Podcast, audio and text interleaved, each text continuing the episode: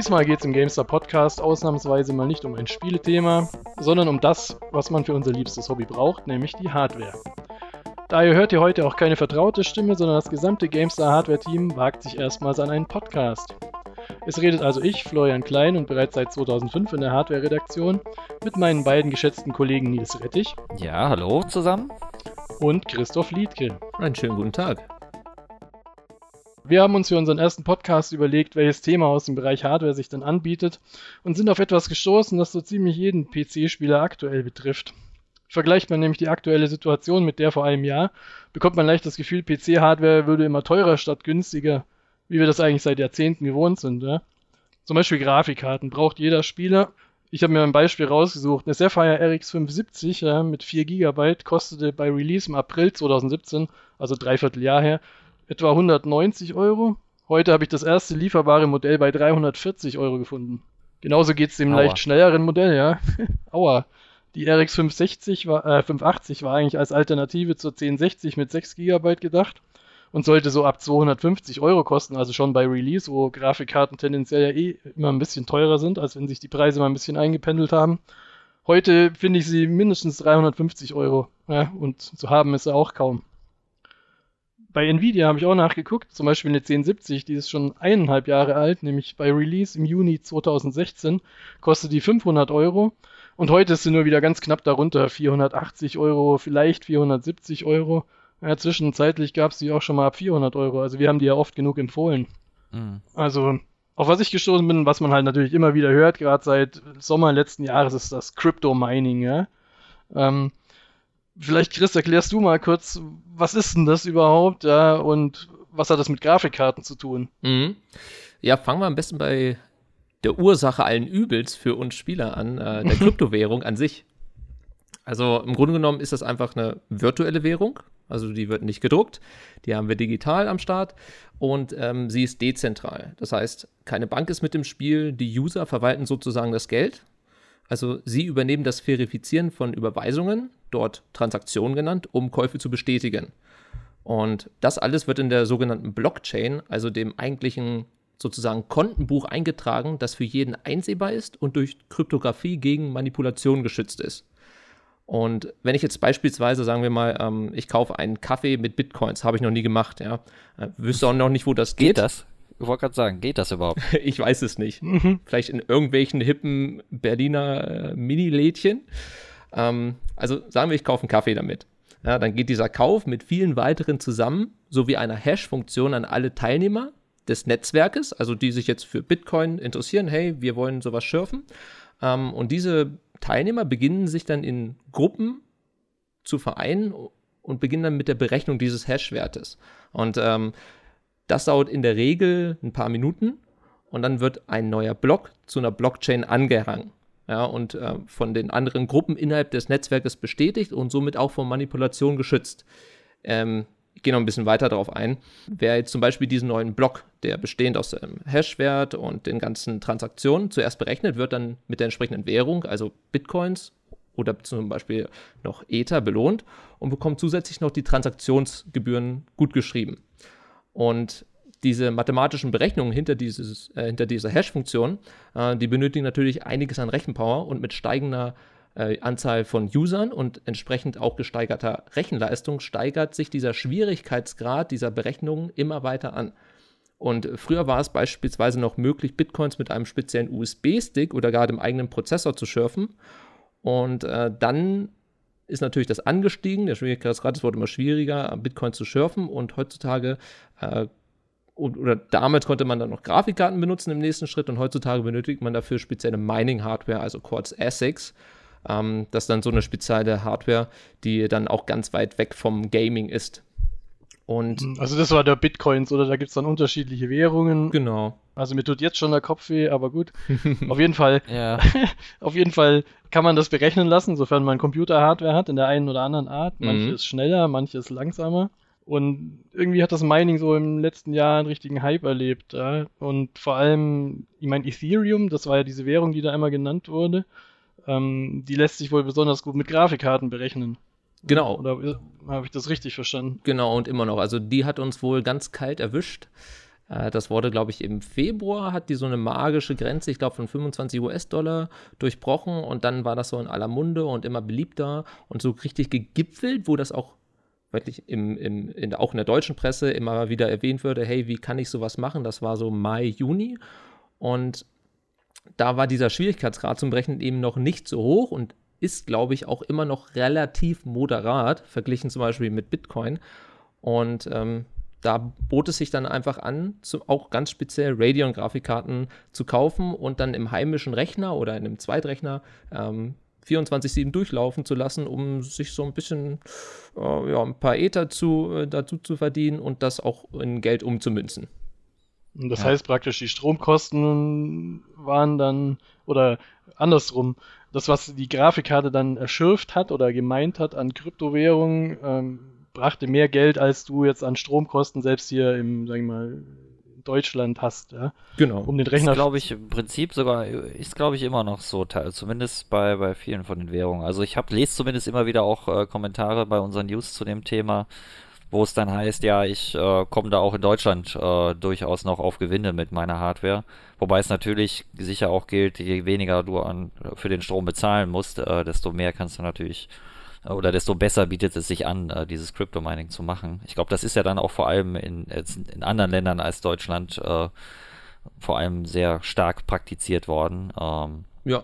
Ja, aber insofern ist, ist es mit den Grafikkarten ja auch, zumindest was jetzt die Modelle angeht, natürlich auch ein gewisser Sonderfall, kann man sagen. Zumindest jetzt im letzten Jahr auf jeden Fall. Vor allem Wobei einer, der ja uns halt als Spieler auch betroffen hat, ja. direkt. Ja, ja. Und es gibt ja durchaus auch noch andere Entwicklungen oder, oder es ist jetzt nicht nur das Crypto-Mining, das da zu tendenziell höheren Preisen äh, hindeutet, mhm. die wir da im Moment haben, ja. Aber bleiben wir mal kurz beim Crypto-Mining und Grafikkarten. Es hat sich also am Anfang extrem rentiert, äh, da Grafikkarten drauf anzusetzen, weil die sind ja auch schon seit einigen Generationen eigentlich relativ frei programmierbare parallele Multiprozessoren, also indem man sieht man ja Physiksimulationen oder wie jetzt eben Nvidia und AMD auch, beide machen so Grafik, ich nenne es jetzt mal Grafikchips, ja, die nur für künstliche Intelligenz berechnen, Finanztransaktionen, Vorhersagen, whatever benutzt werden, ja, weil sie eben recht frei programmierbare Spezialprozessoren sind, die gerade bei so parallelen Berechnungen erheblich schneller sind als eine normale CPU, ja, die ja eher ein Generalist ist und alles kann. Ja. Wenn man nämlich genau mit dem Aufkommen dieses Mining-Booms auch die Preisentwicklung anschaut, sieht man genau RX 570, RX 580, also die letztes Jahr im April erschienen. Am Anfang ging es noch und dann so ab Juni steigen die Preise teilweise extrem an und äh, kaufen konnte man sie eigentlich auch nicht, ja, weil die anscheinend ganze Containerladungen direkt bei den Großhändlern äh, weggekauft wurden, noch bevor sie hier überhaupt im Handel ankamen, also in der Welt. Also das ist auf jeden Fall ein Grund, der jetzt, sagen wir ganz speziell die Radions betroffen hat, weil die sich halt besonders gut eignen. Das heißt, die spucken mehr Krypto-Coins aus pro Watt, vor, äh, verbrauchten Watt als eine GeForce. Ja, ist das so, oder? Genau, so ist es. Also da kommt es immer auf den, den Mega-Hash pro Sekunde Wert an und ähm, da haben eben die Radions oder hatten noch die Nase vorn, dass sie eben mehr äh, Megahashes pro Sekunde generieren als eine vergleichbare Nvidia-Grafikkarte und zudem noch, noch günstiger waren. Und ähm, das liegt auf jeden Fall in erster Linie daran, dass AMD da mehr Rohleistung in die Grafikkarten steckt, also sprich mehr Shader. Und mhm. Deswegen haben sich dazu oder eignen sich dazu tendenziell besser. Aber als die dann auch alle aufgekauft waren, äh, ging es ja auch mit der Verfügbarkeit der ähm, GTX 1060, 1070 dann auch rapide bergab, weil man gar nicht mehr hinterherkam.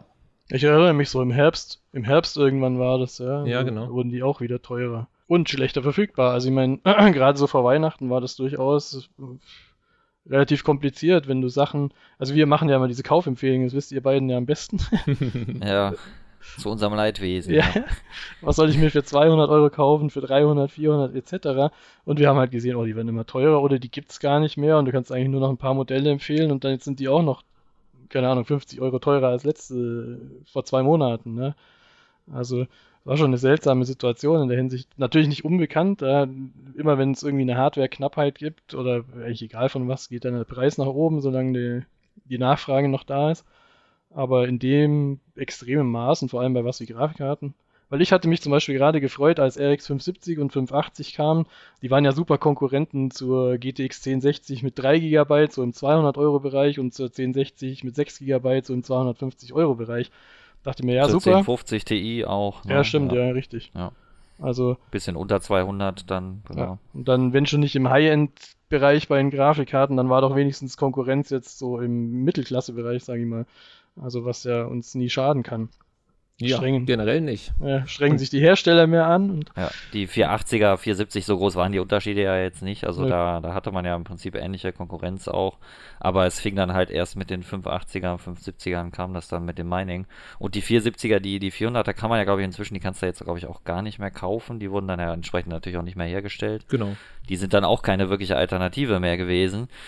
Äh, und dann hast du es wirklich, äh, in dem Preisbereich blieb eigentlich fast nur noch Nvidia. Es war ja gerade bei den Kaufberatungen, wie du sagst, man wusste ja, okay, eigentlich, äh, wenn die 570 äh, zu einem guten Preis verfügbar wäre, dann würde ich die jetzt hier vielleicht gerne empfehlen, weil die auch, äh, zumindest als Alternative, wer lieber ein Ja, Radeon hat, äh, ja, aber man konnte sie eigentlich nicht wirklich nennen, weil halt äh, es so schwierig war, zu einem vernünftigen Preis an eine zu kommen. Oder immer noch ist, gilt ja heute Ja, auch noch. bis heute. Und ähm, wir wissen ja auch alle nicht, und auch die Hersteller selber, also jetzt MSI, Asus etc., die wissen ja auch alle nicht, wie es jetzt weitergeht und wie lange uns dieses Kryptophänomen noch weiterhin begleiten wird, weil wenn es nicht dann Ethereum mehr ist, dann kommt wahrscheinlich was anderes. Es gibt ja wahrscheinlich, glaube ich, mehr als 1000 Währungen derzeitig und wir wissen nicht, wo das hinführt. Ich glaube, im Dezember gab es da auch nochmal einen richtig krassen Anstieg von fast jeglicher Währung. Also Bitcoin ist in die Höhe geschossen, Ethereum, Litecoin kam wieder hoch, ähm, jetzt auch äh, Dogecoin. Ähm, ja, ab, Es wird apropos verrückt. Kaffee kaufen damit, ja. Das ist ja diese berühmte Geschichte, wo einer sich eine Pizza äh, irgendwo in einem Forum fragt, kann mir jemand eine Pizza bestellen, kriegt man jetzt 10 Bitcoins dafür, die waren dann am Ende, ich weiß nicht wie viel, 100.000 wert so ungefähr. also hat er eine Pizza für, oder eine Pizza für 10.000 Euro, keine Ahnung, die genauen Zahlen, aber ja, ist natürlich schon strange. ja. Ja, es ist auch insgesamt komisch, weil man ja auch schon, äh, man hat es ja in Chris Erklärung gemerkt, so, ich, so ganz trivial ist es ja jetzt auch nicht damit anzufangen. Also es ist jetzt auch nicht so, ich packe mir die Grafikkarte in den Rechner, drücke auf Start und dann geht's los. So ist es ja auch nicht. Und äh, dann kommt ja sicher auch noch hinzu, dass man ja nie so genau weiß, ja, wie entwickelt sich das. Man hat schon irgendwie das Gefühl, einerseits, man kann viel Kohle damit machen, andererseits, hm, vielleicht stürzt das dann irgendwann wieder alles ab. Also es ist auch schon alles irgendwie so ein spekulativer Bereich, hat ja auch die Mainstream-Medien, wie wir schon angesprochen haben, ja auch schon längst erreicht. Äh, die Diskussion dann darum, ob das vielleicht irgendwie äh, bald das echte Geld ersetzt und all sowas. Äh, ich meine, das ist jetzt ein anderes Thema. Mhm. Aber es ist schon eine sehr spezielle Geschichte, äh, die sich da entwickelt und es ist echt gar nicht so leicht, finde ich, das abzuschätzen, wie sich das entwickeln wird. Also ob das jetzt uns noch jahrelang begleitet, ob das irgendwie alles wieder einstürzt, keine Ahnung, schwer zu sagen. Und wie es wie die Grafikkartenhersteller in Zukunft auch damit umgehen. Ich meine, es gab ja dann, glaube ich, auch spezielle Mainboards, die jetzt nur dafür ausgerichtet waren. Ich glaube, einen Treiber gab es, glaube ich, auch. Ja, mal, ja, AMD hat auch ja, einen speziellen Mining-Treiber dann noch herausgebracht. Ja, also denen gefällt das natürlich. Das Klar, die freuen sich, wenn Leute ihre Grafikkarten kaufen. Für uns Spieler ist es natürlich irgendwie auch erstmal ein bisschen, ja, keine so schöne Situation, wenn die Preise steigen und die Karten nicht verfügbar sind. Ja, Ungewohnte Alles Konkurrenzsituation in jedem Fall. ja. Mhm. Ja, das ist richtig. Also sagen wir mal, Mining, das ist natürlich auch sehr publikumswirksam, weil eben mit so Sachen, ich habe mal hier zwei, drei Bitcoins irgendwo gekauft und dann vergessen und jetzt habe ich ein paar tausend Euro oder Millionen gleich. Ist halt immer eine schöne Story.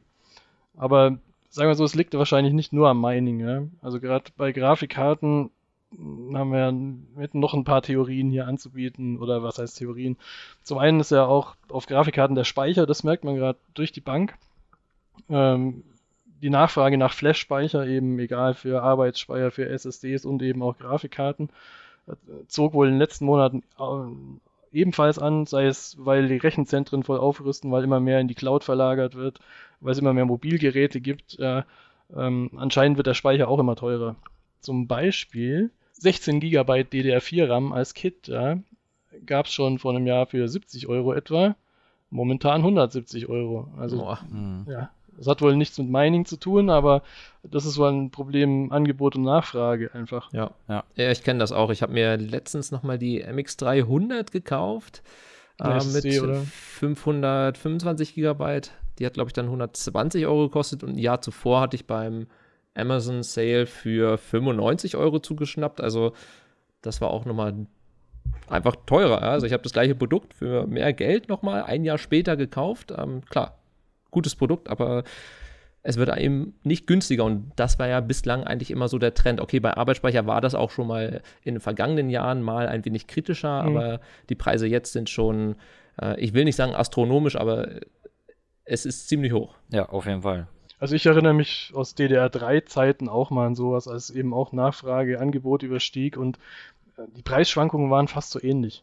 Dann haben alle wieder aufgerüstet an Produktionskapazität, ja, oder dann ging der Absturz wieder so weit. Also da hoffe ich ja mal, dass sich das wieder bessert. Ich denke auch beim Arbeitsspeicher oder bei dem Bereich, da ist es wahrscheinlich schon eine Entwicklung, die, die wir schon ein bisschen kennen, so. Da mhm. gibt es schon eher mal diese Hochs und Tiefs.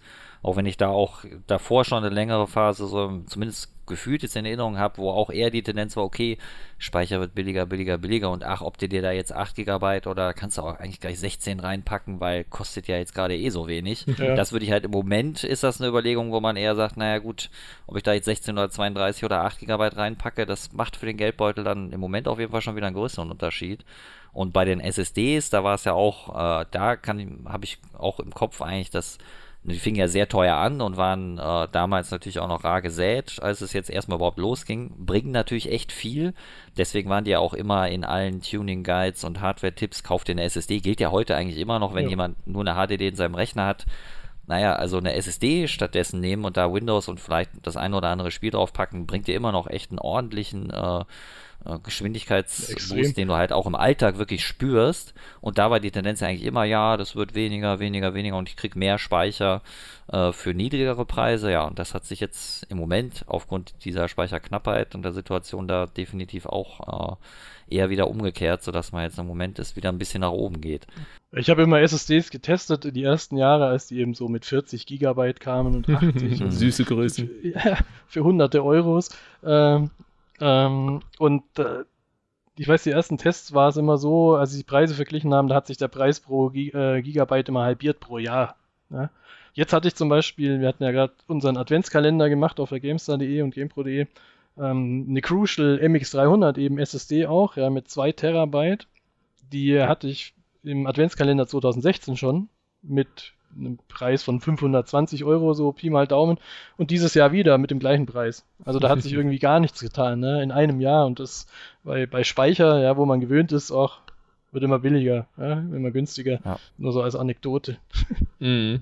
Eine letzte, also sagen wir so, um das Speicherthematik mal abzuschließen, das könnte der übliche Schweinezyklus sein aus, ja, äh, es lohnt sich nicht mehr herzustellen, wir fahren die Produktionskapazitäten runter dann kommt vielleicht noch eine unerwartete Nachfrageanstieg dazu durch so Sachen wie in die Cloud verlagern. Mehr, die Server brauchen anscheinend relativ viel RAM ja, oder mehr als in den Jahren zuvor, mehr als vorhergesehen. Und dann auf einmal hast du eine viel höhere Nachfrage als die Produktionskapazität. Dann rentiert sich wieder, die Preise gehen hoch, so wie jetzt eben. Dann werden die Produktionskapazitäten wieder aufgerüstet und irgendwann pendelt sich das wieder ein. Also hoffen wir mal, ja. das ist wahrscheinlich absehbar. Ich habe auch schon die ersten so Meldungen, Gerüchte gehört, dass sich zumindest der Flash-Speicherpreise, dass die sich wieder ähm, nach unten gehen sollen oder normalisieren ja. zumindest. Ich meine, was die gute Nachricht ja oder, oder für Spieler jetzt beim normalen äh, Arbeitsspeicher vom System ist ja eh auch äh, der Punkt, oder warum es jetzt nicht ganz so schlimm ist, dass jetzt nicht anzunehmen ist, dass jetzt äh, relativ zügig auf einmal ich 32 GB RAM brauche oder, oder gar mhm. 64 oder sowas. Also, Ach, äh, das ist im Moment noch okay, glaube ich. Ja. ja, also das wird sich, ich meine, da war es klar, da hat sich die Entwicklung ging auch in eine Richtung, okay, früher hast du gesagt 4 GB reichen mhm. locker, ja, dann sagst du, okay, 8 GB reichen locker. Im Prinzip reichen die heute eigentlich auch meistens noch problemlos. Also es gibt jetzt nicht so viele Spiele oder Szenarien beim Zocken, wo du dann wirklich auch mehr als 8 GB RAM brauchst, aber man ist natürlich mit 16 nochmal auf einer sichereren Seite, sagen wir mal. Aber dass da jetzt dann auf einmal es nötig wird, 16 GB zu haben oder gar 32, das denke ich, wird jetzt so schnell nicht passieren. Ähm, und klar, beim VRAM, da steigt der Bedarf natürlich auch bei Grafikkarten tendenziell, ähm, weil wir natürlich auch Displays mit höherer Auflösung haben und äh, Geschichten wie Downsampling, die jetzt die meisten Spiele von Haus aus schon anbieten und die Programmierer, denke ich, auch schon mehr einen Fokus darauf legen, auch entsprechende Assets zu haben, also hoch aufgelöste Texturen. Also klar, da wird der Bedarf schon auch steigen, aber da es ja auch immer noch viele Spieler mit Grafikkarten gibt, äh, die vielleicht 4 GB VRAM maximal haben oder 2 GB, glaube ich jetzt auch nicht, dass da jetzt so schnell, sagen wir mal, der Bedarf äh, exorbitant steigen wird. Also ich meine, die aktuellen Karten haben ja meistens so 1070 mit 8 GB VRAM und solche Geschichten. Ähm, da glaube ich jetzt auch nicht, dass äh, zumindest zu befürchten ist, dass man da auf einmal dann sagen wird, okay, ich brauche jetzt unbedingt eine Grafikkarte mit 12 GB VRAM dringend. Also das wird wahrscheinlich so schnell auch nicht passieren. Also insofern ist das eh was das angeht, noch ein bisschen entschärft. Und außerdem geht es ja nicht nur nach unserem glorreichen äh, PC, sondern natürlich auch nach den Konsolen, die natürlich den Markt beeinflussen und da können wir nicht einfach dann erwarten, dass wir jedes Jahr ordentliche Grafiksprünge haben, obwohl ja in Millionen von Haushalten immer die gleiche Hardware noch, weiß ich nicht, bis zu fünf Jahre steht, bevor dann mal so ein Upgrade kommt. Okay, jetzt haben wir zum ersten Mal Midterm-Konsol-Upgrades, ja. PS4 Pro, Xbox One X und da tut sich natürlich jetzt auch schon gefühlt etwas mehr als in den letzten zwölf Jahren. Ja, sie ähm, nähern sich schon an. Wie gesagt, ja. ich habe schon mal eine Kolumne geschrieben, natürlich provokant, über das Ende der Konsolen, weil sie eigentlich wie ein PC werden, wenn du jetzt so Upgrades hast. Ich erwarte ja ehrlich gesagt, dass irgendwann ein Spiel kommen, läuft ab PS4 Pro, ja, läuft ab PS4, keine Ahnung, Pro X, keine Ahnung, also, ja, oder mhm. läuft in 4K ab PS4, das hat man ja heute schon, ja, läuft in 4K ab PS4 Pro, läuft in Full HD mit 30 FPS ab PS4 und so weiter. Also insofern ist natürlich auch PC-Hardware drin, ja, und die alten Konsolenzyklen da von 7, 8 bis zu 10 Jahren ein Gerät, das ist natürlich nicht mehr haltbar heute, da die Technik doch sehr schnell voranschreitet. Ja. ja. Obwohl das auch sehr angenehm ist, äh, dann muss man sich nicht ständig umschauen. So, die, die gerade frisch gekaufte Grafikkarte ist dann nächstes Jahr auch noch stark genug, denn ich entsinne mich, als ich früher noch Schüler war, da war das Geld natürlich äh, noch knapp bemessen, Taschengeld und Weihnachtsgeld und vielleicht mal einen Ferienjob machen und vielleicht mal einen, ähm, eine 50er von der Oma zugesteckt bekommen, um mhm. dann das ganze Geld in die Hardware zu setzen und da war mhm. das natürlich dann abgezählt und da weiß ich dann noch, dann gab es da, weiß nicht, eine GT 6800 und die musste dann im nächsten Jahr schon wieder ausgetauscht werden, wenn man ähm, dann natürlich auch neue Spiele in einem noch ja, angenehmen Detailgrad flüssig spielen wollte. Ja, ich denke auch, da, äh, da haben wir zumindest insofern auch Glück, dass sich das alles ein bisschen verlangsamt hat. Das würde ich definitiv auch sagen. Äh, auch, dass die, die Spiele, jetzt sagen wir mal, die Anforderungen von Spielen, klar, die steigen schon auch tendenziell, aber auf jeden Fall auch nicht mehr so stark wie vielleicht noch vor zehn Jahren. Da waren die Sprünge, glaube ich, schon, oder 15, 20 Jahren, vielleicht wenn man noch weiter zurückgeht, da ist da waren die Sprünge in kürzerer Zeit mehr passiert. Ja. Ne? Genau. Ich weiß noch, wie ich habe, glaube ich, boah, wie lange ist das her? Es war irgendwie, was das erste Alien vs. Predator? Und ich hatte, glaube ich, 256 Megabyte RAM in meinem Rechner.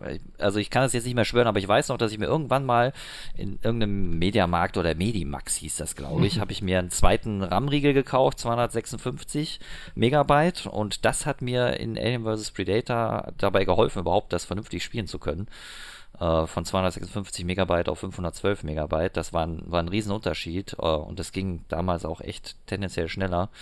Also insofern ist es auch ein bisschen entschärft. Das stimmt, ja. obwohl du sagen müsstest, heute ist es eigentlich so ähnlich. Wenn du jetzt heute von 4 GB auf 8 gehst, da hilft dir das bestimmt auch in vielen Spielen immens. Also viele starten mit 4 nicht mehr, mit 8 schon, ne? Ja, das mag beim Speicher noch sein. Wobei ich schon, ich, ich würde schon sagen, dass es äh, damals noch extremer war, aber gut, auf jeden Fall denke ich, dass die Sprünge insgesamt sich ein bisschen verlangsamt haben, auch bei den Anforderungen der Spielen, der Spiele. Ähm, ich denke, das kann man auch sagen. Und dass man tendenziell etwas länger heute mit seiner Hardware zurechtkommt. Ich meine, wenn wir noch über Prozessoren sprechen, das ist ja noch ein ganz anderes Thema, mhm. aber kommen wir ja nochmal drauf. Ähm, da gibt es ja immer noch so viele Spieler, die mit dem 2.6K äh, immer noch äh, spielen. Äh, ich weiß gar nicht, wann genau ist der erschienen, 2011 oder so? Ja, sowas? dürfte 2011 gewesen sein. Ja, und äh, da kommst du ja heute auch noch bestens mit klar, aber das ist jetzt, da kommen wir gleich nochmal drauf auf Prozessoren, ja. Ja, das stimmt wohl. Jetzt noch eine abstruse, vielleicht abstruse Theorie hätte ich noch, was für die, den Preisanstieg bei den Grafikkarten verantwortlich ist. Und zwar PUBG ist doch in China so beliebt. Ja? Und kann sein, dass hier diese Millionen von Spielern anscheinend äh, dann doch äh, upgraden müssen. Okay, respektive die spielen anscheinend meistens in Internetcafés, aber die müssen dann auch upgraden, weil PUBG ist nicht gerade als performance-schonend bekannt. Ja? Und dass die vielleicht auch den Markt ähm, oder die Nachfrage spürbar erhöhen. Weil witzig ist ja, wenn man sich diese Steam-Hardware-Umfrage anschaut, dass ähm, Windows 7 ja auf einmal im letzten vergangenen Herbst massiv Windows 10 überholt hat. Ja? Und man sagen ja. könnte, oh, Windows 7 hat voll die, die Rene Renaissance, ja, das Revival. Windows 10, die Gamer haben gar keinen Bock mehr drauf. Also solche Sachen habe ich auch schon gelesen, solche Aussagen. Während das wohl tatsächlich auf den Anstieg ähm, oder die, Popul die immense Popularität von PUBG in China zurückzuführen ist, weil die wohl größtenteils noch Windows 7 benutzen. Ja. Könnte ja auch sein, ne? Könnte auch ja. sein bei der Beliebtheit. Ne? Ich glaube, das war jetzt auch vor kurzem, dass es das meistverkaufteste Spiel ist. Ja, also jetzt auch Minecraft und Sims schon längst überholt. Bei GTA 5, glaube ich, spricht Rockstar immer nur von ausgelieferten Einheiten und das heißt ja nicht auch gleich verkauft. Und ich glaube, PUBG hat da jetzt den Thron mit über 28 Millionen Kopien. Und ähm, ja, also wenn ich auf Global äh, Sellers gehe bei Steam, da thront ja PUBG, sei es im Sale, sei es zu einem jetzt auch Monate nach dem Early Access Start und jetzt auch nach dem einen Monat nach dem Release immer noch auf Platz 1. Also das heißt, die äh, am besten müssten sich eigentlich die Hardwarehersteller mit den Spielentwicklern absprechen, dass sie schlecht optimierte Spiele programmieren äh, und sich dann alle äh, teure Grafikkarten kaufen müssen. Das ich glaube, das probieren viele Spieleentwickler, aber ob das Spiel dann auch populär wird, steht dann wieder auf einem ganz anderen Blatt. Ja, ja. Also, ja gut, äh, schließen wir mal Grafikkarten vorläufig ab. Crypto Mining, Speicherpreise und vielleicht PUBG in China, wer weiß ähm, ja gut, bei Grafikkarten, wir könnten, worüber wir noch reden könnten, oder war das, äh, oder, oder wollen wir das auf später verschieben, ist die, äh, der Aspekt, was man überhaupt kaufen kann, in welche Bereiche quasi, äh, High-End-Bereiche, also quasi die Entwickler ja, zusätzliche, schnellere Karten noch anbieten, die dann den Preisrahmen noch mal mehr sprengen, als sie das vielleicht äh, vor fünf oder zehn Jahren getan haben. Lass uns oder doch da ein bisschen später ja. noch mal drauf zurückkommen. Okay. Das ist ein ganz interessanter ja. Punkt, nämlich auch, ähm, der zumindest für den Eindruck sorgt, dass Hardware vielleicht immer teurer wird. Ja? Ähm, aber lass uns mal noch bei konkreten Beispielen bleiben. Wenn wir jetzt schon hier bei Grafikkarten waren, dann gucken wir uns halt noch kurz die CPUs an. Ne? Ähm, da habe ich auch den Eindruck, sage ich mal, dass so CPUs wie Core i7 8700K, also der neue das neue High-End-Modell für die Mainstream-PCs Desktop, ja, mit 6 Kernen jetzt statt 4, doch auch deutlich teurer ist als zum Beispiel der Core i7 7700K noch mit vier Kernen, der da vor einem Jahr erschien. Ne? Mhm. Und das trotz der Konkurrenz eigentlich durch Ryzen, weil das war ja so die Überraschung letztes Jahr, wie gut AMD da mit Ryzen auf einmal wieder aufgeholt hat, weil die FX-Prozessoren waren ja zum einen uralt und absolut eigentlich nicht mehr konkurrenzfähig, also im Vergleich zu Intels Angeboten. Und da hatte ich mir eigentlich schon erwartet, dass die Preise eher runtergehen bei Intel CPUs, aber woran lag denn das eigentlich? Also äh, der 87K ist äh, natürlich eine Sondersituation, muss man sagen, in dem Fall, ähm, was einfach daran liegt, dass Intel den ein Stück weit ja durch den Druck sicher auch äh, von AMD und den Ryzen CPUs ja verfrüht, könnte man fast schon sagen. Eigentlich wäre der Termin ja jetzt hat. gewesen, im Januar 2018. Äh, genau, also ursprünglich war man eigentlich mal davon ausgegangen, dass die äh, 6-Kerner von Intel, äh, dass die Anfang 2018 jetzt kommen. Und sie sind ja jetzt schon dann offiziell halt so im Spätsommer, glaube ich, oder Herbst erschienen, äh, 2017. Ähm, aber dass die jetzt im Moment so teuer sind, liegt in dem Fall halt vor allem daran, dass sie halt nicht so gut verfügbar sind. Ähm, und dass Intel da mit der Produktion nicht so ganz hinterherkommt. Ähm, und ja, wenn man jetzt böse wäre, könnte man das auch als Paper Launch bezeichnen, so ein bisschen. Also sie, man konnte sie schon immer irgendwie kaufen, aber bei vielen Händlern waren sie als nicht lieferbar gelistet. Dann gab es so Tipps wie, naja, bestelle einfach trotzdem, dann kriegst du vielleicht, wenn du Glück hast, äh, eine von den paar, die der Händler dann reinkriegt, äh, weil die die dann gar nicht erst als lieferbar markieren, äh, weil halt einfach so wenig nachkommt. Insofern ist, sind die, die neuen Coffee Lake CPUs da im Moment noch ein bisschen eine Sondersituation. Gilt ja auch nicht nur für den 8.7K, sondern auch für andere. Der, der Core i5 8400 zum Beispiel, der ist ja auch rein von der Leistung her, den haben wir ja auch schon getestet, äh, ein sehr attraktiver Prozessor, weil er nicht viel langsamer ist als der 8700K, zumindest jetzt auch in unserem Testsystem nicht. Hat ja auch sechs Kerne. Äh, die Core i5s äh, haben ja vorher auch, genau wie die Core i7s, nur vier Kerne gehabt. Und das fehlende Hyperthreading bei dem ist jetzt nicht so schlimm in Spielen. Das hat ja noch nie so super viel gebracht, das Hyperthreading. Deswegen ist der eigentlich sehr attraktiv, weil er halt auch unter 200 Euro liegen sollte bei Normalpreis. Aber der war auch eigentlich für unter 200 Euro, ist er glaube ich im Moment auch noch nicht zu bekommen.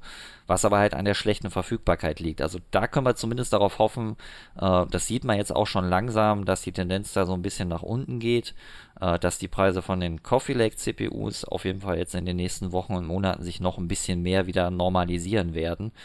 Ähm, also insofern, ja, wie gesagt, ein Sonderfall, die Coffee Lake Generation. Äh, ich habe aber auch immer ein bisschen ähm, zurückgeschaut, äh, wie teuer so die Intel CPUs, die ja diese High-End oder ja im Mainstream-Bereich die ja schnellsten, also so ein äh, 7700K, ein 6700K oder auch ein 2600K waren. Äh, da ist der Unterschied jetzt gar nicht, nicht, so groß, aber ein gewisser Unterschied ist schon vorhanden. Also zum Beispiel der Core i7 äh, 860, der hat zum Release, das war so Ende 2009 ungefähr, lag der so bei 250 Euro, so in dem Preisbereich. Ähm, einen 2.6K, der hat dann schon bei über 300 Euro knapp angefangen, aber der hat sich wenigstens dann auch so auf 250 Euro ungefähr eingependelt nach einer gewissen Zeit. Und bei dem 377K, das ist dann wieder die nächste Generation, die ist dann so 2012 erschienen, äh, der ist nicht so weit unter die 300 Euro gefallen, so ein bisschen schon, aber ja, nicht so stark. Und ähnliches kann man dann auch für den 477K oder für den 497K beobachten, sodass die schon eher so im Bereich von 300 Euro, 330, 350 so äh, gelegen haben. Ähm, der 67K, der hat dann zum Beispiel sogar mit 380 Euro angefangen, ist dann auch noch ein bisschen runtergegangen, aber so ein bisschen eine steigende Tendenz äh, ist da schon vorhanden. Ähm, Könnte man natürlich behaupten, mit immer schwächer werdender Konkurrenz durch AMD äh, könnten. Ja, das Preise. genau. Ich habe deswegen jetzt auch in dem Bereich, ich habe jetzt gar nicht groß noch bei AMD-CPUs in diesen äh, Jahren jetzt gar nicht äh, viel geguckt, weil ehrlich gesagt, da ist jetzt für Spieler gar nicht so viel äh, Interessantes gekommen. Also ich weiß halt, die haben immer die Preise gesenkt und gesenkt, um sie nur noch halbwegs konkurrenzfähig zu ja. halten und im Prinzip in alle Prozessoren über 200 Euro konntest du gleich Intel kaufen. Ne? Also ja, da gab es ja nicht viel anders übrig. Nee. Ähm, genau, deswegen AMD habe ich mir da jetzt äh, für den Zeitraum jetzt keine konkreten Beispiele. Ähm, aber so eine leicht steigende Tendenz ist schon da, aber ich denke auch, dass ich, zumindest da kann man jetzt auf jeden Fall als Spieler äh, dank Ryzen auch äh, schon die berechtigte Hoffnung haben, dass sich das eher wieder ein bisschen nach unten entwickelt. Es ist ja eh schon bei den Ryzen CPUs, die waren jetzt auch seit Release immer eigentlich gut verfügbar und die Preise sind tendenziell auch immer gesunken leicht. Eigentlich so, wie man es von Hardware erwähnt hat. Deswegen genau. eigentlich ja unser Thema heute auch. Wie kann das sein, dass praktisch der gleiche Rechner wie vor einem Jahr jetzt doch spürbar mehr kostet. Ne? Ja. Und Ryzen ist da zum Beispiel genau das Gegenbeispiel, das es ja auch gibt. Da im Prinzip man kriegt viel mehr Leistung als vorher zu einem ähnlichen Preis, der dann auch so nach und nach immer weiter sinkt. Also ja, so waren ja. wir es ja eigentlich gewohnt. Ja? Ich hätte da auch mal direkt konkrete Zahlen. Der äh, Ryzen 7800X hat zum Start so um die 550 Euro gekostet, ist jetzt durch die auf der CS bekannt gewordene Preissenkung auf, ähm, was haben wir denn momentan verfügbar für 345 Euro den ja, 1700X? Ja, das ist, also es ist unglaublich. Also ich hatte dann auch lange Zeit noch mit 500, 480 Euro in Erinnerung. Ähm, der nächst kleinere, der 1700X, hat bei 440 Euro gestartet. Den gibt es jetzt ab 310 Euro. Und der 1600X mit 6 Kern und 12 Threads, der zur Marktstart 280 Euro gekostet hat, gibt es derzeitig lagernd und verfügbar für etwas mehr als 200 Euro. Ja. Das, ja, da steht man, das ist schon äh, genau ein gutes Gegenbeispiel quasi. Oder da man sieht halt, gute Verfügbarkeit von den CPUs ist gegeben. Äh, AMD hat natürlich auch großes Interesse daran, dass die jetzt in möglichst vielen Rechnern auch landen, dass Spieler auch wieder sehen, okay, hier mit, mit unseren CPUs könnt ihr auch gut zocken oder jetzt natürlich nicht nur Spieler, auch in anderen Bereichen sind, stehen die ja gut da. Also da äh, bin ich eher positiv gestimmt auch. Ich meine, es kommen jetzt dann die neuen Desktop-CPUs von AMD, so im April sind die ja angekündigt, ähm, die mit einem etwas verbesserten Fertigungsverfahren. Die werden zwar jetzt nicht um keinen kein riesen Leistungssprung jetzt für Spieler bedeuten, aber äh, ich denke mal auch, dass die jetzt in ähnlichen Preisregionen landen werden wie, wie ihre Vorgänger zum Release und dass es natürlich auch wieder heißt, äh, dass so die ersten Ryzen-CPUs tendenziell vielleicht dann auch nochmal ein bisschen günstiger werden und wenn die Verfügbarkeit dann von den Coffee Lake CPUs sinkt, glaube ich schon, die werden dann auch wieder in normaleren Preisregionen landen. Tendenziell wahrscheinlich schon auch ein Stück über AMD, könnte ich mir vorstellen, dass sie da, äh, da ein bisschen bleiben. Ähm, Preis-leistungsmäßig war es ja eh tendenziell schon so, dass AMD da eigentlich eher äh, nochmal mehr Wert drauf gelegt hat oder, oder dass man da nochmal ein bisschen besser dastand und Intel sich so als Leistungskönig immer schon so ein bisschen leisten konnte in den letzten Jahren. Naja, gut, komm, kann man auch ein bisschen teurer machen. Aber das, was da jetzt bei Coffee Lake im Moment gegeben ist, das denke ich, wird sich schon noch äh, mit der besseren Verfügbarkeit dann auch äh, wieder so ein bisschen einpendeln, sodass man bei den CPUs da hoffen kann, dass sich das bessert. Und man muss ja auch dazu sagen, zumindest auch wieder dank AMD, wir haben jetzt ja wenigstens auch mal wieder äh, schon einen deutlicheren Mehrwert bei Coffee Lake durch die zwei zusätzlichen Kerne gegenüber einem 7.7K. Mhm. Ähm, vorher ist das ja schon immer, weil der, der 2.6K, der hat ja auch schon vier Kerne und Hyperthreading, genauso wie ein 7700K das hat. Klar, die Architektur wurde verbessert, die Taktraten haben sich erhöht, dadurch ist da auch eine Leistungssteigerung. Ja, 10% ne? mehr Leistung, 10% weniger Verbrauch und ähm, ja. vielleicht gleicher Preis oder wie wir jetzt feststellen, schon leicht steigender Preis. Ne? Ja. Das war halt das immer ohne Konkurrenz, ja, gut. So viel musste man nicht tun und in Spielen, man kommt ja auch immer noch mit vier Kernen, kommst ja auch immer noch super zurecht, so ist es hm. nicht. Also es ist jetzt auch nicht so, dass man jetzt unbedingt, man muss jetzt nicht einen Sechskerner haben fürs Zocken, bestimmt nicht. Äh, aber trotzdem ist da nochmal einfach auch äh, ein Mehrwert da jetzt oder ein deutlicherer bei den Coffee Lake CPUs ähm, und bei den Ryzen-Prozessoren, die ja sogar bis zu acht Kerne haben. Das ist schon eine positive Entwicklung da auf jeden Fall für Spieler. Oder jetzt nicht nur für Spieler, auch generell einfach, weil wenn man jetzt noch was dazu nimmt wie Streaming oder halt überhaupt Multitasking am Rechner, da helfen mehr Kerne auf jeden Fall. Ähm, klar, es braucht jetzt nicht jeder einen 8-Kerner, Quatsch, aber ja. äh, trotzdem insgesamt, da bin ich bei den CPUs auch eher positiv gestimmt. Das sieht eigentlich ganz gut aus, würde ich sagen. Das hat ja auch wahrscheinlich schon den meisten auch ordentlich unter den Fingern gebrannt, so bei mir war das auch. Ich hatte noch ähm, eine ähm, Sandy Bridge oder eine Ivy Bridge Generation zu Hause und da machte irgendwann das Mainboard dann auch nicht mehr mit oder viele meiner Freunde wollen jetzt auch endlich mal aufrüsten. Ja, wir haben noch eine fünf Jahre, sechs Jahre alte Intel-CPU drin. Es kribbelt so ein bisschen, na, mal wieder was Neues, mal wieder basteln, mal wieder ausbauen, einbauen. Und das ist jetzt endlich gegeben und äh, man hat ja auch endlich mal wieder die Auswahl und wie wir schon mehrmals jetzt angesagt haben, ähm, mehr Threads, mehr Kerne, alles wird besser, zumindest auf dem Prozessormarkt. Ja, ja also der ist, denke ich, jetzt äh, auf jeden Fall im Vergleich zu Grafikkarten vor allem auch äh, klar der weniger kritische Bereich, würde ich sagen. Was mhm. Ja, wie gesagt, fast erwartungsgemäß, ja. Da neues Produkt, starke Konkurrenz, Preise sinken. Okay, auch die Coffee Lakes werden, glaube ich, meiner Meinung nach bestimmt so sukzessive runtergehen, wenn sie denn mal besser hm. verfügbar mhm. sind. Ja, am Anfang Nachfrage ja. halt hoch und Verfügbarkeit schlecht, Stichwort Paper Launch, so halb. Ja.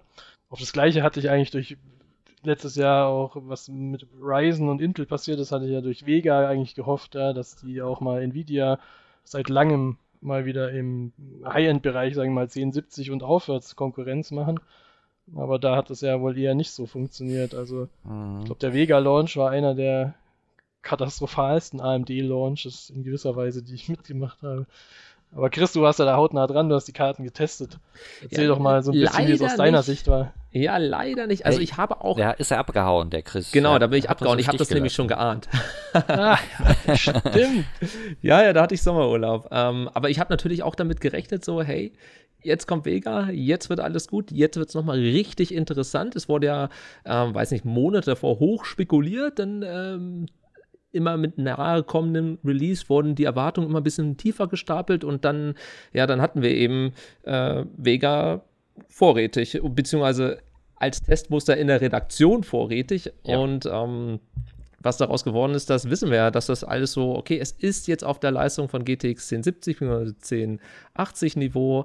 Ähm, ähm, wenn Spieler es denn mal kaufen könnten, weil da gab es ja dann auch so Aktionen von wegen, ja, nur mit dem Spielebundle und erstmal dann zu dem reduzierten Preis, dann war das natürlich schnell ausverkauft, es gab wenig Kontingente, viele Hersteller waren dann, weiß nicht, innerhalb von 30 Minuten hatten sie gar keine Karten mehr.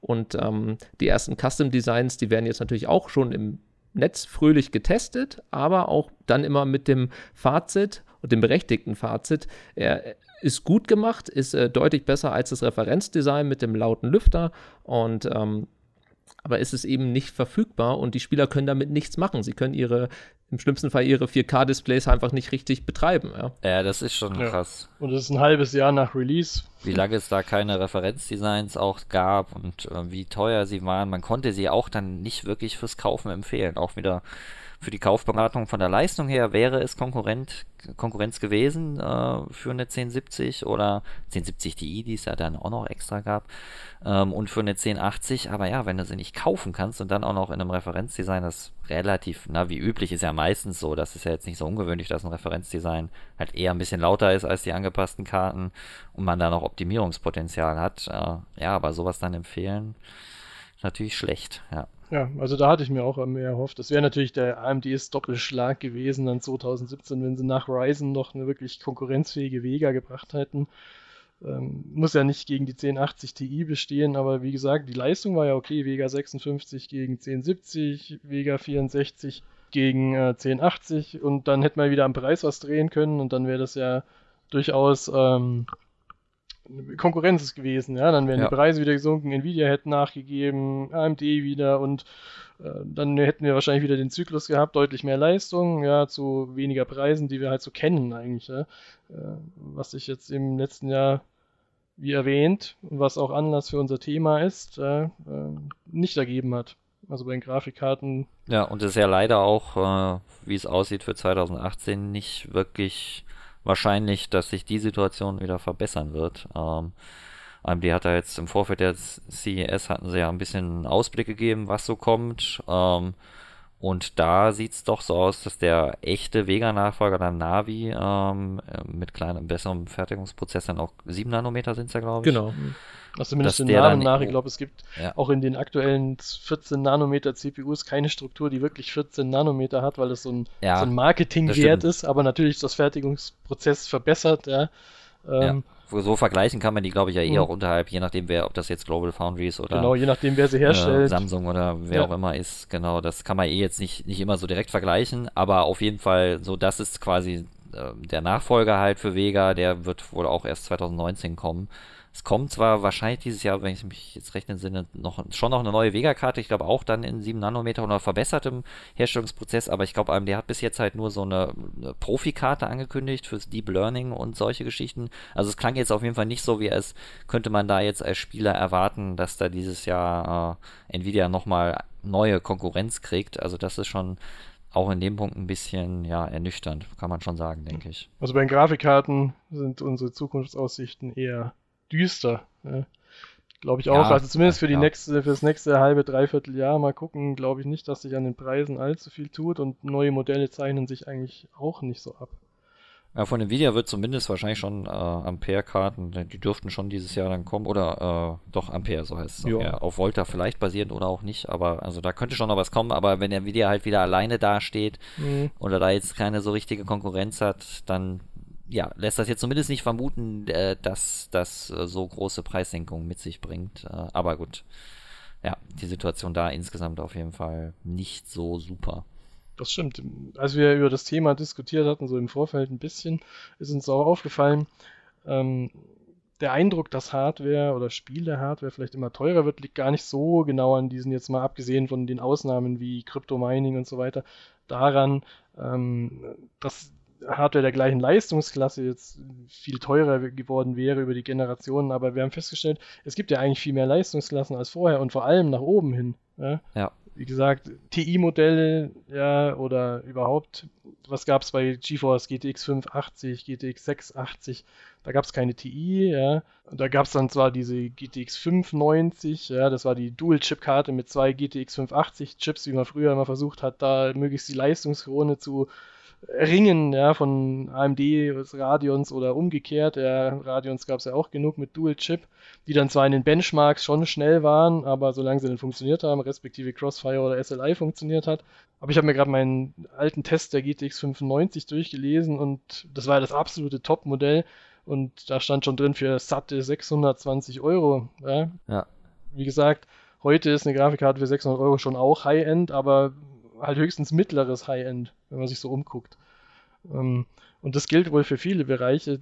Der Eindruck, dass die Spiele-Hardware teurer wird, ist mal abseits von konkreten Sachen auch, glaube ich, daran, ähm, dass es einfach immer mehr Produkte gibt und vor allem im High-End-Bereich immer extremere und eben nach oben hin das Portfolio erweitert wird. Mhm. Ja, ich hatte dieses, dieses, ähm, dieses Konzept auf jeden Fall auch schon bei den Mainboards verfolgt, dass man so im Preisbereich von 150 Euro früher, sagen wir 2012, echt so fast das höchste der Gefühle hatte. Also vielleicht gab es dann noch ein Modell für 200 Euro, dann ein bisschen drüber. Und, das waren ähm, aber schon die extremen Top-Modelle eigentlich. Ja, genau. Und äh, heutzutage gibt es dann halt über dem Top-Modell von damals nochmal zwei weitere Top-Modellen. Und das haben wir bei den Grafikkarten auch, ja, dass wir einfach die TI-Modelle haben und irgendwann reichte das auch nicht. Dann wurde darüber dann nochmal die Titan jetzt jeweils gestapelt die ja klar dann auch dann nicht nur Gamer ansprechen sollte, aber natürlich auch mit den normalen GeForce-Treibern läuft und dann auch entsprechend äh, man gewollt ist, äh, komm, wir testen das mal, oh, es läuft ja doch erstaunlich gut und ist noch mal ein Stück besser als die eigen, als das eigentliche äh, Gaming High-End-Modell und so entstehen dann Preise von äh, über 1000 Euro für Grafikkarten.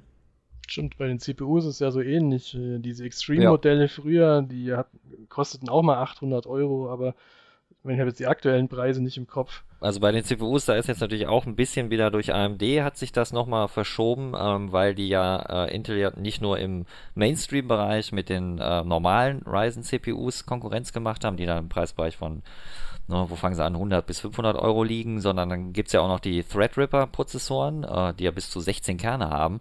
Also hat da auch Intel neuen ja, Konkurrenten bekommen in, in, diesem Segment. Es war eigentlich so die letzten Jahre meistens so, dass diese absoluten High-End-CPUs von Intel, die dann vielleicht mal 6 Kerne hatten oder vielleicht mal 8 Kerne, dass die so im Bereich von 1000, 1200 Euro lagen. Ähm, und jetzt durch Threadripper konnte Intel es natürlich nicht lassen, noch eine CPU rauszubringen, die dann 18 Kerne hat, damit man auch schön zwei Kerne mehr hat als äh, der äh, teuerste Threadripper. Der liegt, glaube ich, bei 1000, müsste ich gleich nochmal, äh, ungefähr 1000, glaube ich, der 1950X. Aber die 18 Kerne lässt sich Intel sehr teuer bezahlen. Ähm, der Core i9 7980 XE ist es, glaube ich der kostet so 1900 Euro ungefähr. Ähm, und da ist halt quasi auch einfach jetzt nochmal eine Leistungsstufe oder eine, eine, zusätzliche ja, Kategorie drüber angelegt worden, äh, dadurch, dass man jetzt halt bei der Kernzahl so viel, äh, so, so viele Schritte auf einmal gemacht hat, im Vergleich zu vorher zumindest. Also da war es ja, wie gesagt, lange Zeit hat man Mainstream-Bereich E4 Kerne, High-End-Plattform von Intel war dann mal 6 und mal 8, aber jetzt von 8 auf 18 ist natürlich ein ganz schöner Sprung. Oder na, es gab schon 10 Kerner davor. Müsste sich der Preis trotzdem, ja eigentlich das, mehr als verdoppeln. 8, äh, es ist schon, ja, müsste, sie könnten noch mehr verlangen. Ja, ja. Ich meine, das ist klar, dass man in diesem High-End-Bereich tendenziell der Preis-Leistung eh dann deutlich abfällt. Das war ja auch schon früher immer so.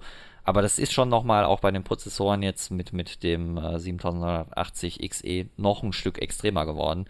Ähm, klar, auch da, wenn man jetzt, wir sind ja schon eine Spieleseite, muss man klar sagen, als Spieler, also die 18 Kerner brauchst du bei weitem und lange wirst du sie nicht brauchen. Ähm, aber trotzdem, äh, es ist eine CPU, die man schon sich da auch in Spielerechner bauen kann äh, und die halt High-End-User anspricht aber halt auch welche, die dann nochmal eine ganze Schippe Kohle mehr auf dem Konto haben, ja. Ja, ich finde, bei Grafikkarten sieht man es besonders gut. Wie gesagt, waren früher die Top-Modelle jetzt mal abseits dieser Doppel-Chip-Karten, lagen die bei 500 Euro, ja. Ähm, sowas wie eine GTX 580, GTX 680 oder Radeon Pedans, äh, solange es die denn gab, ja. Aber heute ist 800 Euro für die High-End-GPU, so wie eine 1080 Ti, doch auch normal. Und ich habe auch das, den Eindruck, das haben auch relativ viele Leute. Ähm, und die Hersteller bestätigen das halt auch, dass sich eben High-End oder so das Porsche-Syndrom, Luxus-Sportwagen verkaufen sich auch schon seit Jahrzehnten super, ja? obwohl Preis-Leistung und wer kann sich das leisten und so weiter. Aber das scheint wohl für Computer-Hardware zunehmend auch zu gelten.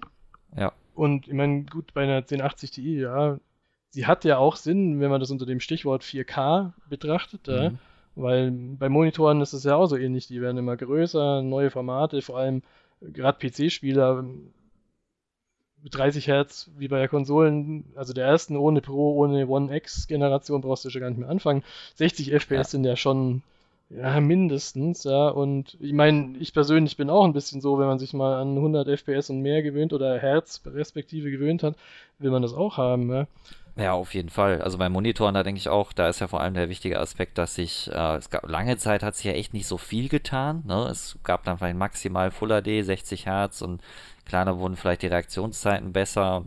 Aber das jetzt überhaupt für Spieler, äh, auch sowas wie ein IPS-Panel oder ein VR-Panel mit einer besseren Bildqualität, äh, wirklich relevant wird, das war auch längere Zeit gar nicht gegeben. Man konnte sich die dann teilweise schon kaufen, aber die waren wirklich sehr teuer dann damals auch. Und es war schon noch eine größere Ausnahme. Und heute hast du da einfach mehr Entwicklungen im Monitorbereich, sei es, wie du schon gesagt hast, höhere Herzzahlen sind ein Aspekt, höhere Auflösung, ne? Äh, das war von, von Full HD zu Weco HD, also und dann jetzt 4K-Monitore und dann gibt es da ja noch Geschichten wie FreeThink oder G-Sync, wobei vor allem G-Sync jetzt für höhere Preise verantwortlich ist, weil Nvidia da ja sein eigenes Modul verwendet. Die FreeSync-Monitore sind ja immer im Vergleich ein gutes Stück günstiger.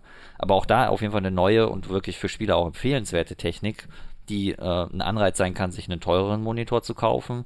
Und dann haben wir noch so Geschichten wie 21 zu 9 Monitore, die dann gebogen sind oder ja, geht ja auch noch weiter zu 49 Zoll und 32 zu 9 Monitore, da der erste von Samsung, der da angekündigt wurde. Und da gibt es schon auf jeden Fall für Spieler, denke ich, einfach mehr Modelle. äh, und mehr, die sich technisch auch unterscheiden und die aber auch durchaus Anreize haben für einen Spieler, die dann halt in deutlich höheren Preisregionen liegen. Ja, wir haben vorhin ja auch schon darüber gesprochen. Ich weiß noch, als ich mir den von der GameStar empfohlenen äh, Samsung SyncMaster 226 BW damals gekauft habe als Student. Das war schon eine teure Investition für mich. Der hat, glaube ich, so 330 mich damals gekostet, so ungefähr. Äh, aber das war auch schon echt ein sehr hoher Preis für einen Monitor, für mich jetzt zumindest damals gefühlt. Ist es heute, ist immer noch viel Geld, das jetzt nicht, aber darüber gibt es schon jetzt, also in höheren Preisbereichen, sehr viele Modelle, die da potenziell in Frage kommen und dass man sagt, okay, ich gebe 600 Euro für einen Monitor aus, ich kann auch 800 ausgeben oder 1100, da ist schon auf jeden Fall das Angebot größer geworden, die Techniken haben sich weiterentwickelt und da würde ich definitiv auch sagen, äh, für Enthusiasten ist da heute für Spieler einfach mehr da was einen Anreiz bietet und wo man dann auch entsprechend aber zur Kasse gebeten wird. Ja. Das stimmt. Ähm, ich glaube, das verkümmert aber noch immer so ein bisschen. Also das Monitor-Thema ist, finde ich, so ein bisschen wie das Netzteil. So, ach ja, komm, jetzt noch ein günstiges Netzteil und noch einen günstigen Monitor und dann habe ich meinen PC. Aber man muss ja auch mal so betragen, betrachten, dass der Monitor, der begleitet uns wahrscheinlich ein, mindestens zwei, vielleicht drei Grafikkarten-Generationen und in denen schaue ich ja täglich. Täglich, ja. Und dann würde ich auch eher eine höhere Investition rechtfertigen. Aber da ist auch zum Beispiel auch das Problem, da gibt es ja auch unzählige Modelle. Wie komme ich da an das richtige Modell und was will ich denn überhaupt? Und ist 21 zu 9 jetzt der neue Burner oder, oder bleibe ich 16 zu 9 treu und äh, sind 27 Zoll, passt das noch auf, mein, ähm, auf, mein, auf meinen Schreibtisch oder kann es doch noch größer sein? Wie weit ist der Sitzabstand? Also da ist auf jeden Fall, der Markt explodiert in den letzten Jahren. Das ist super. Ja, vor allem Gaming-Monitore. Ja, vor allem dort. Ja. Also, was ich, darauf will ich auch so ein bisschen hinaus, so der Gamer als Zielgruppe halt, steht momentan richtig hoch im Kurs. Ja? Ähm, und man merkt auch, weil Gamer gelten nun mal auch als Leute, die bereit sind, viel Geld auszugeben, weil, wie gesagt, für sein Hobby gibt man immer gern Geld aus. Ja? Und dann wird man als Spieler das verbreitet sich halt auch in der Gesellschaft und die Spieler werden immer älter. Guckt mich an, ich bin 40 plus und spiele eben auch schon seitdem ich durfte oder konnte irgendwie, ja. Und jetzt habe ich mehr Geld, aber keine Zeit, nein, das steht auf einem anderen Blatt. aber ich investiere schon mehr Geld in Hardware als früher und für das liebste Hobby. Und das ist auch bei den Herstellern angekommen. Man sieht ja, wie das Angebot an richtigen, an Gamer-Hardware, also ich, ich sage das jetzt mal extra so, weil was ich von der PR teilweise höre, ja, der Gamer will das so, ja, dann sage ich, der Gamer sicher, aber... ja, manches will er vielleicht auch nicht, die ja. ganzen RGB-Beleuchtungen und sowas, ich meine, ja, gut. Es ist halt immer Thema, super, Leute über Gamer reden zu hören, die das so businessmäßig machen wollen, aber selber keine Ahnung davon haben, ja. Ähm, ja. Aber das steht auf einem anderen Blatt. Aber für Gaming-Hardware sind die Leute eben bereit, mehr Geld auszugeben. Ich ja auch, ja, vor allem wenn man dafür Mehrwert kriegt. Also für einen 18-Kerner gebe ich jetzt keine 2000 oder 3000 Euro aus, aber zum Beispiel für einen großen Monitor oder ich weiß noch, ich habe mir dann irgendwann mal einen 27 Zoll WQHD äh, mit 144 Hertz gekauft, der auch 600 Euro gekostet hat. Und das war schon viel, so viel habe ich noch nie dafür ausgegeben, aber rentiert sich mhm. auch und den habe ich natürlich jetzt auch schon seit zwei, drei Grafikkartengenerationen. Und immer wenn ich mich freue oder immer wenn die Grafikkarte schneller ist, freue ich mich auch, weil ich in mehr Spielen eben dann die 144 oder 120 Hertz erreiche. Ja?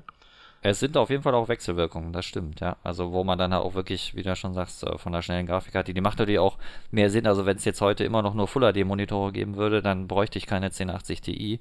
Äh, aber da ja höhere Auflösungen sich immer mehr verbreiten, nicht nur im PC-Bereich, für die Konsolen ist 4K ja auch ein wichtiges Schlagwort.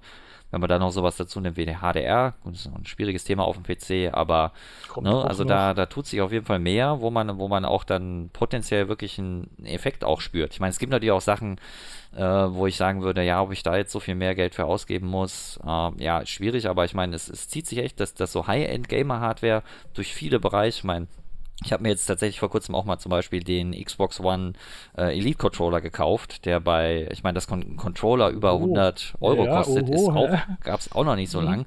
Ich muss jetzt ehrlich sagen, also ich finde wirklich gut äh, und werden auch behalten und äh, ist ein cooles Stück Hardware, aber so der Sprung jetzt bei dem zum Beispiel im Vergleich zum normalen Xbox-Controller, also es sich so viel besser anfühlt oder ich so viel besser damit spiele, da habe ich schon so ein bisschen gedacht im Nachhinein, na, also ehrlich gesagt war das eigentlich zu teuer, hätte ich mhm. mir vielleicht lieber nicht gekauft.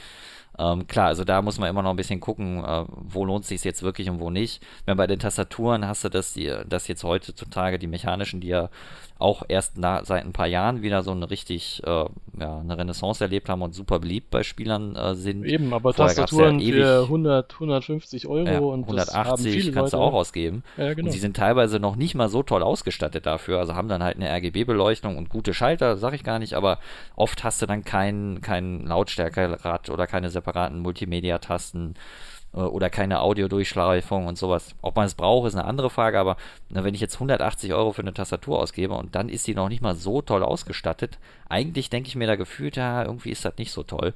Ähm, aber der Markt scheint schon da zu sein und äh, ja, so ein bisschen zieht sich das, denke ich, schon so durch alle Bereiche, dass man da äh, nochmal so eine Schippe so ein bisschen draufgelegt hat und äh, aber auch durchaus Leute einfach auch da sind, äh, die das bereit sind zu bezahlen. Ne? Ja. Ich meine jetzt äh, bei Peripherie, äh, die, die Razer Maus, die da jetzt angekündigt wurde, die kabellose, ähm, im äh, Rahmen der CES äh, Akkulose. ohne Akku, eine kabellose Maus ohne Akku, genau. Mhm. äh, die dann über das Mauspad aufgeladen wird und da kostet das Bundle halt 280 Euro von der mhm. Maus und dem Mauspad. Ne?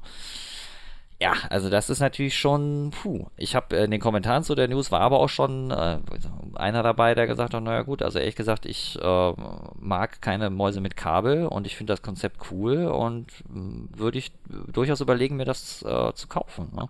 Ja, und, und ich kann es mir so, leisten, das ja. ist eben dieser zweite Aspekt, genau. den ich meinte. Es ist nicht so, nicht nur, dass die Hardware teurer wird, es gibt einfach auch teurere Hardware als früher. Ja, und die durchaus einen Abnehmerkreis hat. Halt. Also mich hier eingeschlossen. Jetzt kann ich es mir teilweise leisten, nur habe ich nicht mehr die riesen Zeit dazu.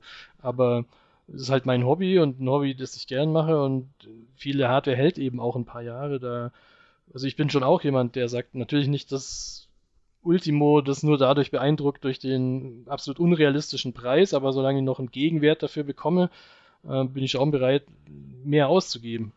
Ja. Ich glaube, so geht es halt vielen und das hat auch die Industrie erkannt. Und wie gesagt, was ich dieses Jahr oft höre, ist, also auch nicht nur Gaming-Hardware, aber ähm, quer durch die Industrie, die Leute kaufen weniger, also Stückzahlen Produkte, aber teurer, ja, sodass sich der Gesamtumsatz äh, der Firmen erhöht hat, aber eben eher bei den hochpreisigen Sachen oder durch die hochpreisigen.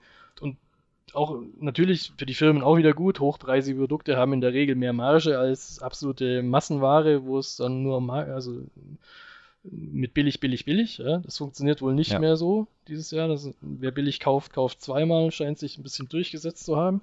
Und Gaming, ja, Hobby, Spaß, man verbindet das ja auch mit Spaß und das sind ja Sachen, die einem Spaß machen. Da gibt man halt auch gern mal ein bisschen mehr aus und man ja. sieht dieses Jahr ja extrem. Es gibt mittlerweile die komplette Gaming, Gaming also ähm, Portfolien von Leuten wie Dell, HP, Lenovo.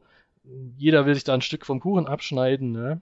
Also das habe ich dieses Jahr extrem gemerkt. Samsung, die ja wieder zum Beispiel äh, genau. im Monitorbereich, Samsung war ja, ne, ich habe ja gerade gesagt, der SyncMaster, mhm. ähm, da war Samsung lange Zeit ja hier, kauft dir einen Samsung-Monitor mhm. als Spieler, oder es gab viele gute. Obwohl es eben kein Gaming-Monitor war, aber ich erinnere mich zum Beispiel, der erste ja. 120 Hertz TFT, damals noch 16 zu 10, 1680 mal 1050, kam von Samsung.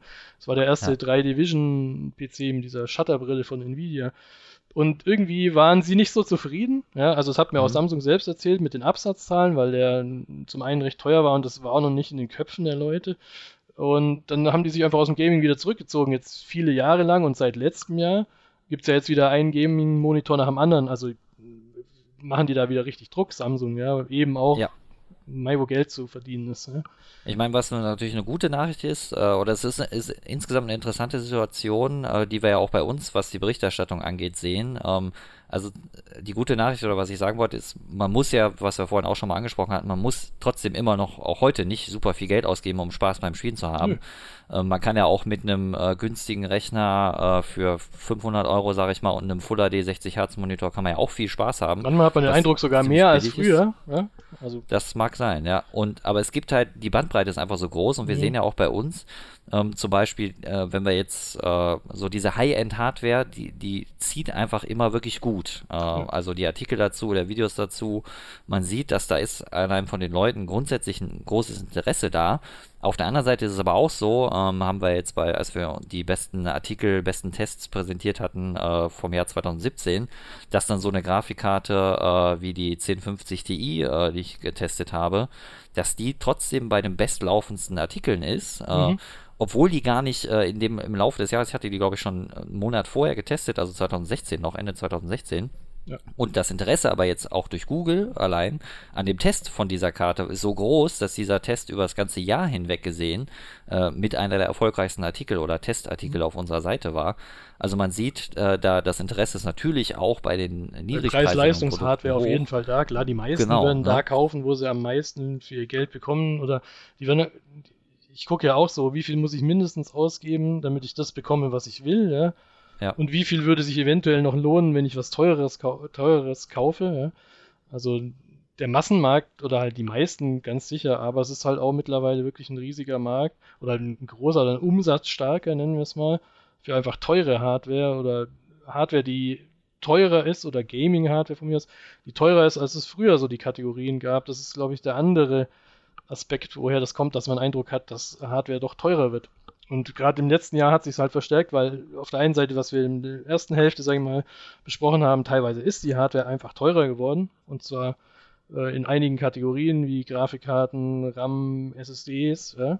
Auf der anderen Seite ist es aber einfach so, dass es mehr teure Hardware gibt als früher. Ja. Ich glaube, das ist so, so mein Eindruck. Nee, würde ich auf jeden Fall bestätigen. Äh, und grundsätzlich äh, ist, dass es mehr teure Hardware gibt. Äh, zumindest wenn sie sinnvoll ist, dann finde ich, ist es ja auch eine, durchaus eine gute Sache. Klar, man kann jetzt immer darüber streiten, ob man jetzt halt äh, so einen 21.9 Monitor mit äh, hoher Herzzahl und einem guten Pendel äh, ob man da jetzt und G-Sync vielleicht noch wirklich da 8, 900, 1000 Euro für ausgeben will, ja. Na, wollen ja, nicht, aber ich muss. muss oder, aber sagen wir mal, es ist ja zumindest, äh, ich persönlich finde es zumindest gut, dass ich, dass da eine Entwicklung, eine technische stattgefunden hat. So, äh, über die ja. Preise kann man jetzt immer noch streiten, aber es, es, macht ja, es ist ja keine, in dem Sinne, es ist jetzt nicht nur Geld rausgeschmissen, wenn ich jetzt sage, ich kaufe mir den für 1000, sondern ich habe ja dann schon auch einen Mehrwert. Klar, ob der das die Summe jeweils dann wert ist, muss man immer schauen. Und da gibt es sicher auch schon überteuerte Gaming-Hardware, gibt es sicher auch, äh, gar keine Frage. Äh, aber wenn sich die Bandbreite erhöht, ist es ja eigentlich tendenziell auch was, was äh, für uns auch positive Effekte hat als Spieler. Genau, das sehen wir auch jetzt bei der stattfindenden CES. Da hat Nvidia den 65 Zoll 4K HDR Gaming Display mit 120 Hertz vorgestellt. Das bietet natürlich dann auch wieder Mehrwert für den Kunden, aber es ist natürlich auch ein deutlich teureres Stück Hardware. Die Preise dafür stehen noch nicht fest. Ähm, das dürfte aber nicht allzu billig sein und ähm, ich sehe mhm. den auf jeden Fall auch deutlich teurer als 2000 Euro. Ja, ja der Line ist ja, glaube ich, irgendwie 5000 Dollar geschätzt. Ja, ich bin mal gespannt, wo die da landen werden, ja. Aber das ist natürlich schon eine richtige Hausnummer. Dann 65 Zoll, ja. Boah, damit zocken, ja. Gut, ob ich das jetzt brauche, ist äh, eine andere Frage, wie gut das funktioniert. Aber gespannt bin ich schon auch drauf. Das muss ich schon auch zugeben, äh, die Dinger dann mal im Einsatz zu sehen. Auf jeden Fall, ja. Also um, wie ähm, praktikabel ja. das ist, das äh, ist eine andere Frage. Da muss der Sitzabstand mhm. ja echt schon noch mal eine Ecke weiter weg sein als bei einem, sagen wir, 35 Zoll 21 zu 9 Monitor. Ähm, ja. Das ist ja schon richtig riesig. Ja, ich kann es mir auch nicht vorstellen. Wie ein Fernseher eigentlich, aber kann ich ja nicht mehr wie am PC dran spielen. Also mit Controller, klar, jederzeit. Aber also als PC. Ja, im Prinzip ist es ein Fernseher. Mhm. Ne? Ja, klar, kann klar. man schon so sehen. Nur halt mit, mit äh, sowas wie 120 Hertz und auf Gamer ausgelegt, mhm, niedriger Input-Lag und so. Das ist schon, ist insofern auf jeden Fall auch ein interessantes Produkt. Aber geht dann auch echt in die Kategorie absolutes High-End. Äh, und äh, das ist schon ein Extrembeispiel. Und Hardware wird immer teurer. Nein, es gibt immer teurere ja. Hardware, Gaming-Hardware zumindest, muss man sagen. Ja. Aber ich glaube, das demonstriert unseren Punkt ganz gut, also zumindest unseren zweiten Aspekt. Zum einen ist dieses Jahr oder letztes Jahr eben ein relativ unglückliches jetzt aus Preissicht für PC-Spieler gewesen, zumindest in vielen relevanten Kategorien. Zum anderen ist es aber auch einfach so, dass es einfach immer mehr teurere Hardware gibt. es sind einfach mehr Optionen, dafür fällt ja die günstige nicht weg, aber nach oben hin erweitert sich das Spektrum doch deutlich. Ja. Ich glaube auch nicht, dass sich dieses Jahr daran viel ändern wird. Also das wird wohl so weitergehen. Ich hoffe auf so ein bisschen Preisberuhigung in einigen Bereichen wie Grafikkarten, Flashspeicher. Aber ähm, das wird noch eine Weile dauern wahrscheinlich. Genau, und im Prinzip, ja, finde da finden wir einen ganz guten Abschluss. Hardware wurde jetzt durch unglückliche Umstände teurer, ja, aber und es gibt einfach mehr teure Hardware. Ähm, von dem her danke ich euch für das Gespräch. Sehr gerne. Genau, jederzeit wieder. Morgen im Büro. äh, Wohl oder übel? Nein. Ja. Wir, wir freuen uns aufeinander. Ja, immer doch. Genau würde ich auch sagen. Und auf tolle Gaming-Hardware. Günstiger ist natürlich besser, aber zur Not auch teuer, wenn es denn unbedingt sein muss. Ähm, wenn sie auch Mehrwert genau. dann, dann okay. Genau, dann sage ich auch schon mal vielen Dank fürs Zuhören. Das ist eine freie Podcast-Folge. Wir machen den ja immer zweiwöchentlich. Einmal für unsere Plus-Abonnenten, einmal öffentlich. Das heißt, diese Folge gibt es auch bei iTunes und Spotify zum Runterladen. Und wem das gefallen hat, unser erster Hardware-Podcast, äh, dem sei doch nochmal unser Plus-Abo ans Herz gelegt, weil das finanziert nämlich diesen Podcast. Ähm, nähere Infos dazu gibt es unter gamestar.de plus Tour. Und wir freuen uns über jeden, der uns unterstützt bei unserer Arbeit. Vielen Dank. Auf Wiederhören. Danke.